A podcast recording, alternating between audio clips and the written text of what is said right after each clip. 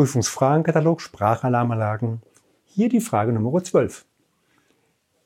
Wir befinden uns im Bereich Brandverhalten von Baustoffen und Teilen. Die Frage, in welcher Norm wird das Brandverhalten von Baustoffen definiert? Vier mögliche Antworten. Erstens DIN 4102, zweitens EN 54-16, drittens die VDE 0828, viertens die DIN VDE 0833 Teil 3. Die ist es ja schon mal gar, gar nicht. Es ist natürlich die Antwort 1. DIN 4102. Dankeschön.